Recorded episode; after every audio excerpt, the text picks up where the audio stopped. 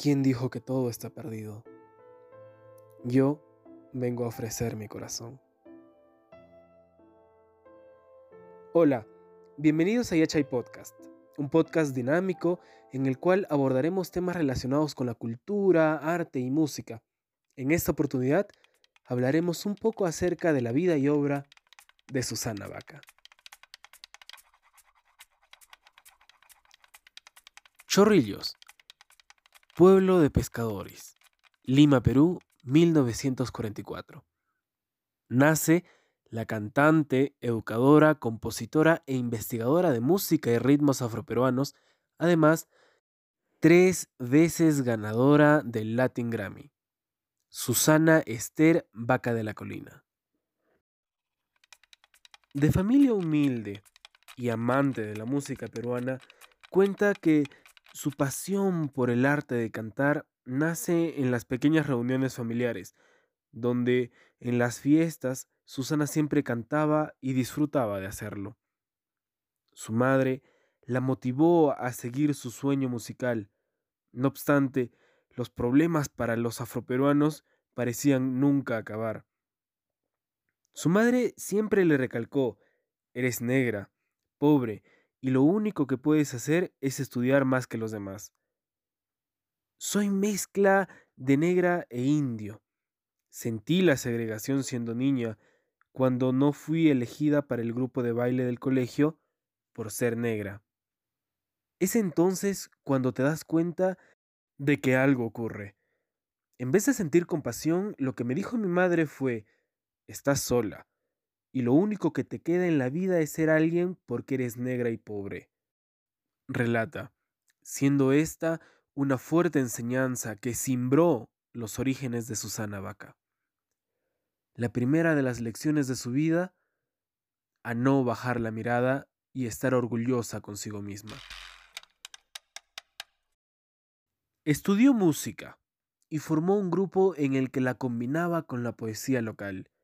Susana también estudió pedagogía en la Universidad Enrique Guzmán y Valle, La Cantuta, donde se graduó en 1968. Por medio de becas, pudo investigar las raíces de la tradición musical peruana y la historia étnica de los afroperuanos en el Instituto de Arte Moderno del Perú y en el Instituto Nacional de Cultura Peruana. En 1971 se presentó por primera vez ante el público en el Festival Internacional de Agua Dulce en Lima y obtuvo el primer premio a la mejor intérprete. Sin embargo, la canción que la catapultó fue María Landó, compuesta por Chabuca Granda y César Calvo, pues con esa canción conoció a David Byrne, productor que fue miembro fundador, vocalista y compositor de la banda Talking Heads. Susana Vaca no solamente canta la música negra, ella ha recorrido con su esposo prácticamente toda la costa recolectando costumbres y la cultura viva de cada lugar. Ella utiliza esas costumbres para representar a la cultura afroperuana con un gran respeto. Fue la primera ministra de Cultura en 2011. Aunque solo estuvo 130 días en el cargo, ella estableció la reglamentación de la ley de consulta. También buscó promulgar las bases para la ley del artista, pero no tuvo éxito. Hasta ahora, no existe una ley para los artistas peruanos.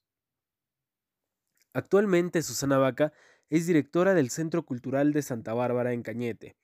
Allí se enseña a los jóvenes artes plásticas, música y se dan charlas sobre identidad cultural, a pesar de la escasez de recursos. El primer disco que grabó fue dictado en 1987 y lo llamó Poesía y Canto Negro. Ese mismo año fue nombrada embajadora cultural de buena voluntad por la UNICEF.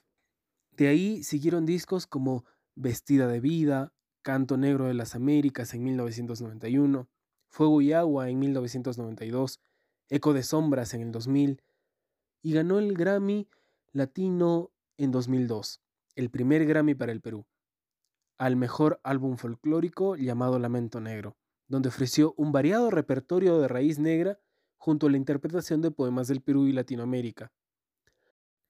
Sus álbumes posteriores fueron Espíritu Vivo en 2002, Travesías en 2006, Color de Rosa en 2009, Afrodiáspora en 2011. Ganó su segundo Grammy a la mejor grabación del año y canción del año con Latinoamérica, del dúo puertorriqueño Calle 13. Y su último gran logro ha sido su tercer Grammy en 2020 al mejor álbum folclórico a capela.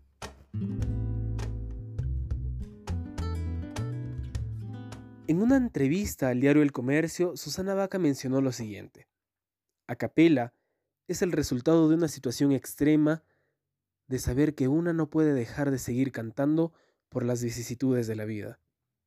Se lo dedico a los jóvenes, que son ese impulso que te hace sentir que la vida no ha terminado, sino que continúa. Se lo dedico a todas esas mujeres y hombres que han tenido que salir en plena pandemia, en momentos difíciles, a seguir construyendo hogar y patria. Susana Vaca siempre recuerda su amistad con la cantautora Chabuca Granda. Ella la conoció por medio de Dora Bazán, lingüista y profesora universitaria.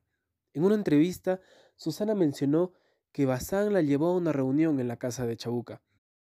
Ahí, Susana cantó algunos valses compuestos por Granda, pero ella le dijo, nadie te va a escuchar si cantas solo mis composiciones.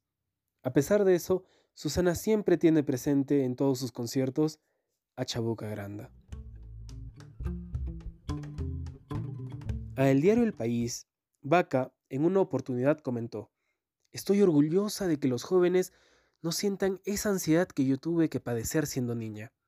Es una infelicidad no aceptarse, porque hay que asumir que nosotros hemos aportado mucho al Perú. La mezcla enriquece. Ella también es consciente del legado que deja y el legado que quiere dejar.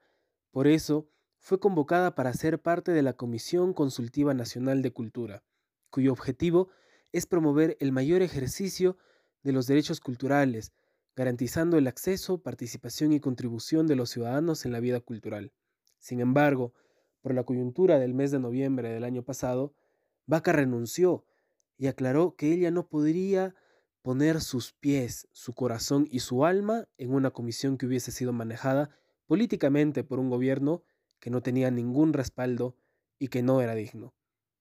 También agregó, entonces, si mañana tengo que regresar a la comisión consultiva, es porque deberá ser un gobierno de democracia, un gobierno aceptado por todos nosotros, un gobierno democrático que permite el pensamiento de todos, en ese caso, yo regreso.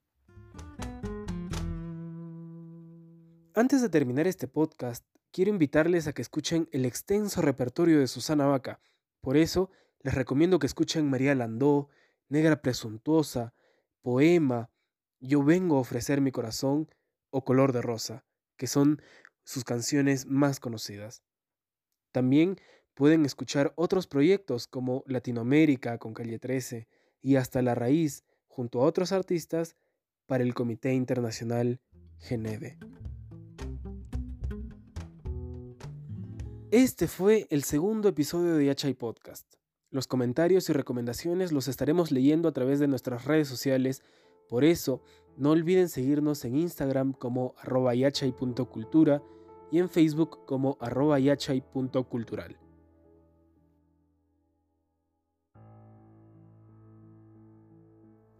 Realización y voz, Fernando Cotrina. Dirección y producción, John Jairo Vargas.